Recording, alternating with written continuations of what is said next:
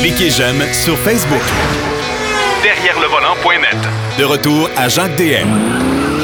L'histoire de l'automobile, c'est toujours tellement intéressant. Et pour nous en parler, qui de mieux que notre ami Denis Duquet, qui a, qui a, mais qui a, qui a de l'expérience? Écoutez, je, euh, on ne demandera pas sa date de naissance. Salut, mon cher Denis. oui, je dois dire que je suis plus jeune par rapport à Ed de 7 jours. OK. Cherchez, vous allez trouver. OK. Euh, euh... Vega, ça, c'est dans les années 50. Ça, c'était avant moi. Mais c'était donc, mais c'était donc, Denis, une belle voiture, ça. Oui, mais c'est une voiture française. Initialement, c'est une compagnie qui, euh, avant la guerre, faisait des pièces d'avion sous le nom de la compagnie aéronautique Bronzavia. Ils ont fait une, une succursale, une filiale qui s'appelait Facel pour Forge et Atelier de construction d'Eure-et-Loire. Oh mon Dieu. Les Français, ils avaient ça. C'est sûr que demain, je m'en souviendrai pas, là, mais. C'est ça. Moi non plus, c'est pour ça que je l'ai écrit. en décembre 1939, ça augure très bien. Après la guerre, ben là, il n'était pas question de faire des avions parce que les forces armées françaises étaient assez euh, dispersées. On s'est mis à faire des, des carrosseries et des pièces de carrosserie pour plusieurs constructeurs français, dont Simca, Ford, Panhard et Delahaye, entre autres. En fait, ils ont fait 2900 voitures là, euh, pendant 3-4 années. Et après ça, on a commencé à faire des voitures monocoques. Et ça, ça n'a pas été tellement utile quelqu'un qui fait des carrosseries. Il faut dire, en passant, qu'Alfa Romeo, pendant des années, ils n'ont jamais fait de carrosserie. Ils faisaient la, plateforme, puis euh, la mécanique, la suspension, puis euh, quelqu'un qui carrossait la voiture. Bref, on revient à, mes trucs. Et là, on fait la première voiture qui est apparue au Salon de Paris en 54. Euh, c'était la Vega. D'où le nom. à un moment donné, on appelait ça des Fables, des Vega. Et la caractéristique, c'est une très belle voiture. Puis en plus, euh, le euh, Jean Daninos, c'est le frère de celui qui avait écrit les carnets du Major Thompson. Mm-hmm. Et puis, euh, on a continué à faire des petites voitures. Puis la caractéristique, on avait mis un moteur Chrysler, mais qui provenait de la division de Soto. OK. on était les morts, là, à coup de deux pelles à la ben, fois. Oui, je comprends. Mais la Facel Vega qu'on avait dévoilée, écoute, cette voiture-là était tout à fait magnifique.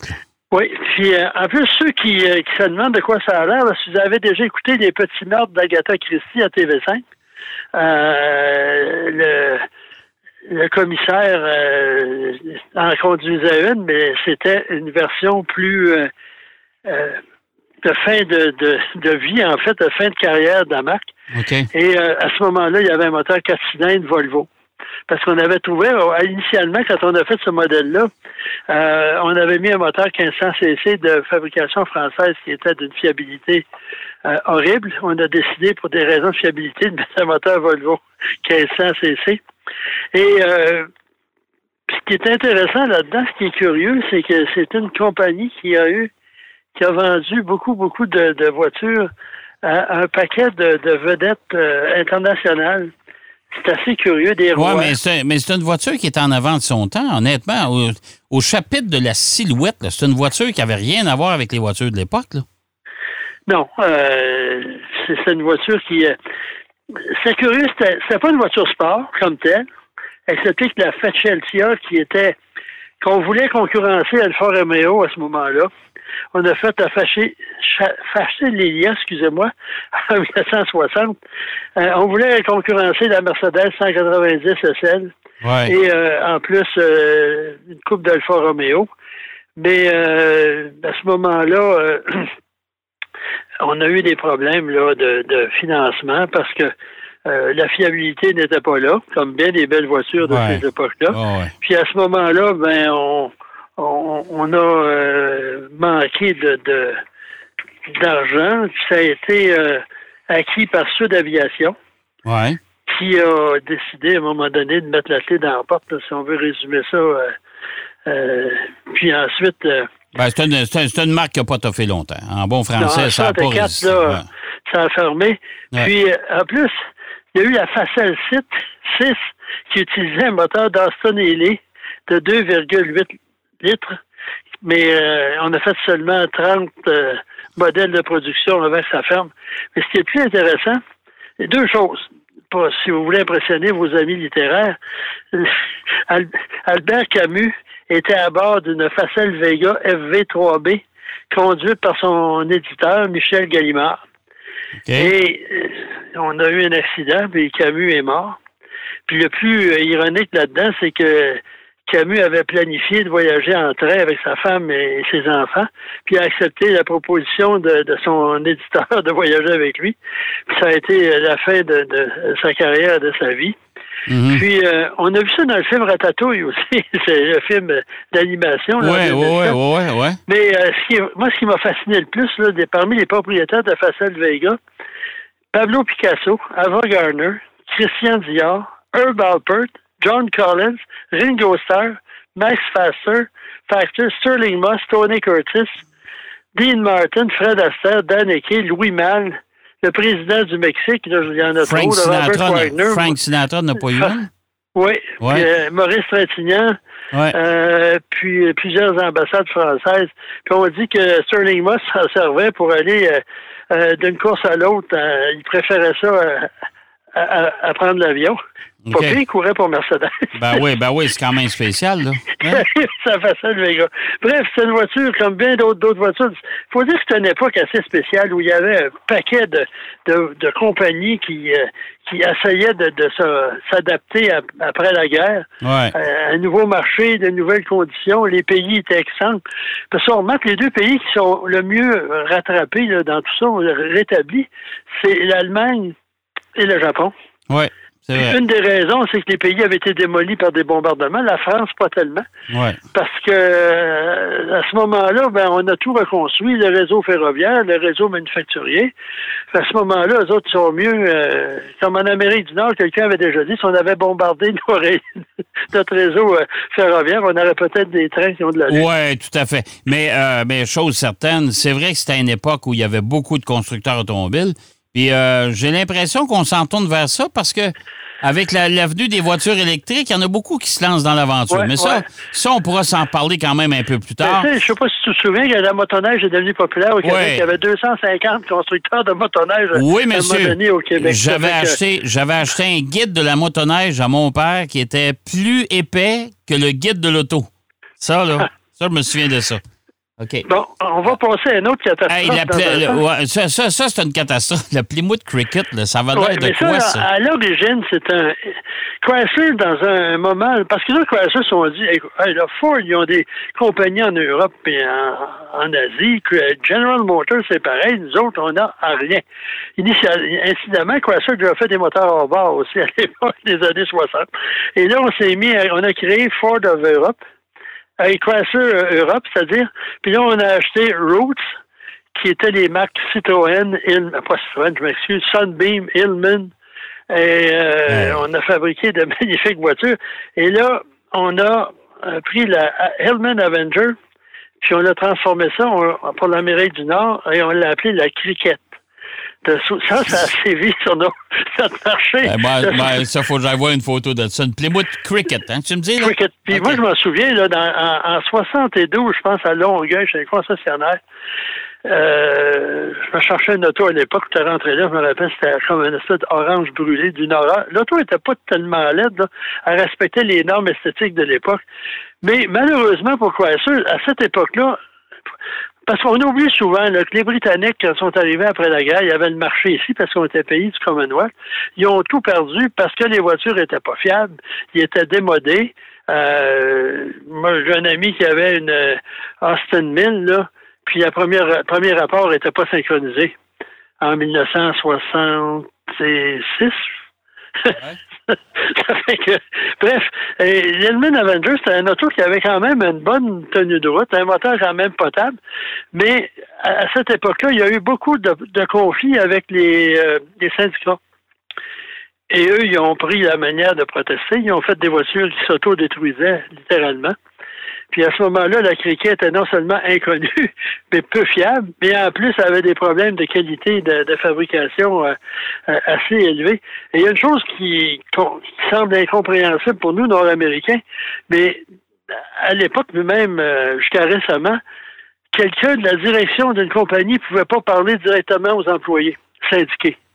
Ah. Il parlait, euh, comme disent les Britanniques, au shop steward au directeur d'atelier qui lui transmettait ce qu'il voulait aux employés. Puis moi, je me souviens, l'ancienne usine de Coventry à Brown Lane de, Jaguar, il y avait une boîte à, suggestion qui datait probablement d'avant la Deuxième Guerre mondiale.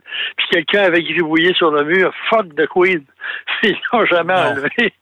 Puis, euh, bref, ça a été un petit désastre et ça s'est presque pas vendu. Pourtant, la voiture allait bien. C'est pas ce que. Puis pendant ce temps-là, Dodge euh, importait une voiture du Japon qu'on appelait la Colt.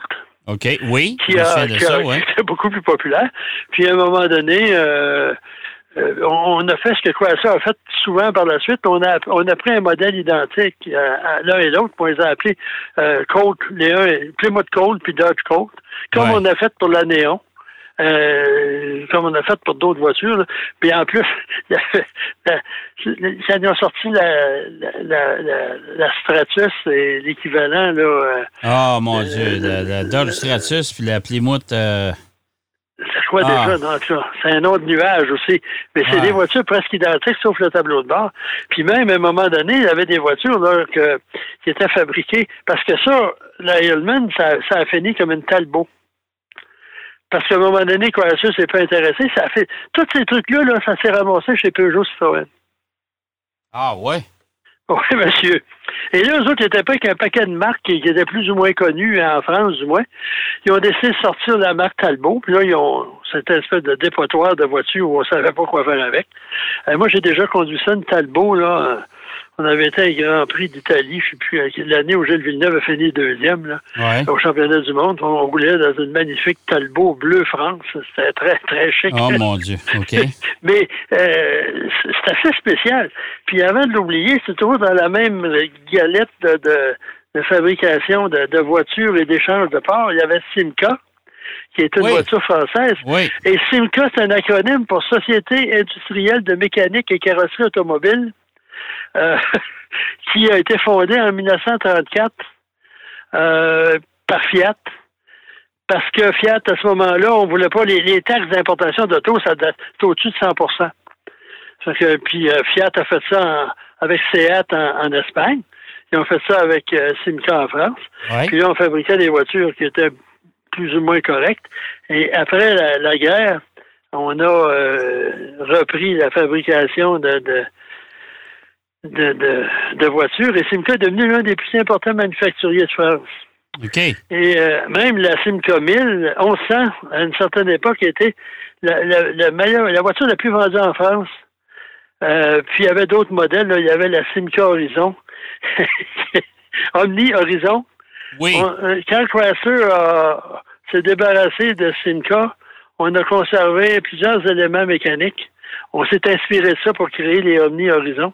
Mais c'est, moi, ce qui me fascine là-dedans, c'est que plus on creuse, plus on trouve qu'il y a, y beaucoup de, de, de partage de pièces, de design, de morceaux. Euh, on achète une compagnie, ça va pas, on la vend, on s'en débarrasse. Mais le plus bel exemple, ça a été euh, quand euh, Jaguar, Land Rover ont été vendus à Tata. Oui, c'est vrai. Euh, euh, quand BMW a acquis euh, voyons, euh, le mini, puis euh, ils l'ont conservé, mais disons que quelqu'un est arrivé avec une offre intéressante, il l'aurait vendu. Mais à ce moment-là, en, 1958, c'est ça qui m'a... Il y a bien d'autres péripéties financières, c'est compliqué parce qu'un achète, Simca achète en 58 Ford France. Imagine-toi, le Simca, est-ce que ça appartient à Chrysler à ce moment-là? Non. Un petit peu plus tard, Chrysler, en 70, je pense, a acheté euh, des actions pour devenir actionnaire majoritaire de, de Simca. Parce qu'à l'époque, ça s'appelait Simca Fiat. C'est devenu Simca. Et à une certaine époque, les Simca, euh, sous l'égide de, de, Chrysler, euh, il, y avait le Pentastar de Chrysler comme écusson, puis le nom Simca oh, de côté. Puis, en plus, Simca avait une compagnie, c'est une compagnie qui produisait des, des voitures avec beaucoup de, beaucoup de moteurs V8 par rapport aux autres. C'était la dernière compagnie euh, qui euh, a produit, une compagnie française qui a installé des moteurs V8 sous le capot d'une voiture produite dans ce pays-là. Euh, c'est quand même assez intéressant. Puis en 70, ben là, Chrysler Simca produisait des voitures à Chrysler 160, 180, 2 litres. Ensuite, la Chrysler Alpine. puis, c'est devenu, à un moment donné, après ça, la Dodge Omni Horizon. Okay. sont des dérivés de ces voitures-là. Ouais. puis Chrysler Europe, ça, ça, a fermé ses portes en 1977. Puis c'est Peugeot qui a acheté tout ça pour un dollar. Ah ouais. Ah, puis ils ont payé les dettes. Ils, ont payé, racheté la compagnie une pièce, ils ont payé, ils ont payé les dettes. Ah. C'est un peu incidemment ce qui est arrivé quand Kia fait faillite. Ouais. Que, que là, Ford tenait absolument à acheter ça. Ouais. Puis euh, il voulait pas se faire faire le même coup que, que, que GM avec euh, Daewoo. Ben ouais, le gouvernement, le gouvernement coréen a dit OK les boys, euh, on paye la dette, puis vous, vous achetez la compagnie, puis vous, en, faites quelque chose avec ça. Parce que jusqu'à là, euh, Kia, ce qu'on dit dans le langage, c'est un jobber. Il fabriquait des, des, répliques de, voitures, euh, généralement des Mazda et des Mitsubishi, pour des euh, pour des constructeurs, Ford entre autres. Là, ouais. Puis euh, c'est pour ça que Ford tenait à l'acquérir. Mais non, c'est, l'affaire de Simca, en tout cas, c'est GM, pas GM, mais Fiat vend ses parts, euh, Chrysler en rachète, Ford rachète, qui se promène, ouais. Peugeot ramasse la donne. Puis ça me fait penser Peugeot là, avec euh, Stellantis. Là. Ouais. Tu sais, ça paraît bien de loin. Rapidement, il nous reste quelques secondes. Parce que là, on va en tard, ils sont pas sortis du bois, puis il y a un paquet de, de, de, de, de constructeurs là-dedans qui n'ont pas, pas une grosse santé. Là. Ils, non, ont besoin non, mais, ils ont besoin d'un vaccin, puis c'est pas un Pfizer mais, ou Moderna. Mais, là. non, mais ils vont, ils vont faire le ménage là-dedans. Moi, j'ai l'impression. C'est, sûr qu'on va assister à certaines, euh, certaines fermetures. Je suis convaincu de ça. Ben, c'est un peu comme ça. Là, à l'époque, comme Ouais, une de l'argent, puis ils l'ont, mis à- Ouais. en, en dépôt de bilan. Oui, tout à fait. Hey, merci, mon cher Denis. Puis on s'en reparle la semaine prochaine?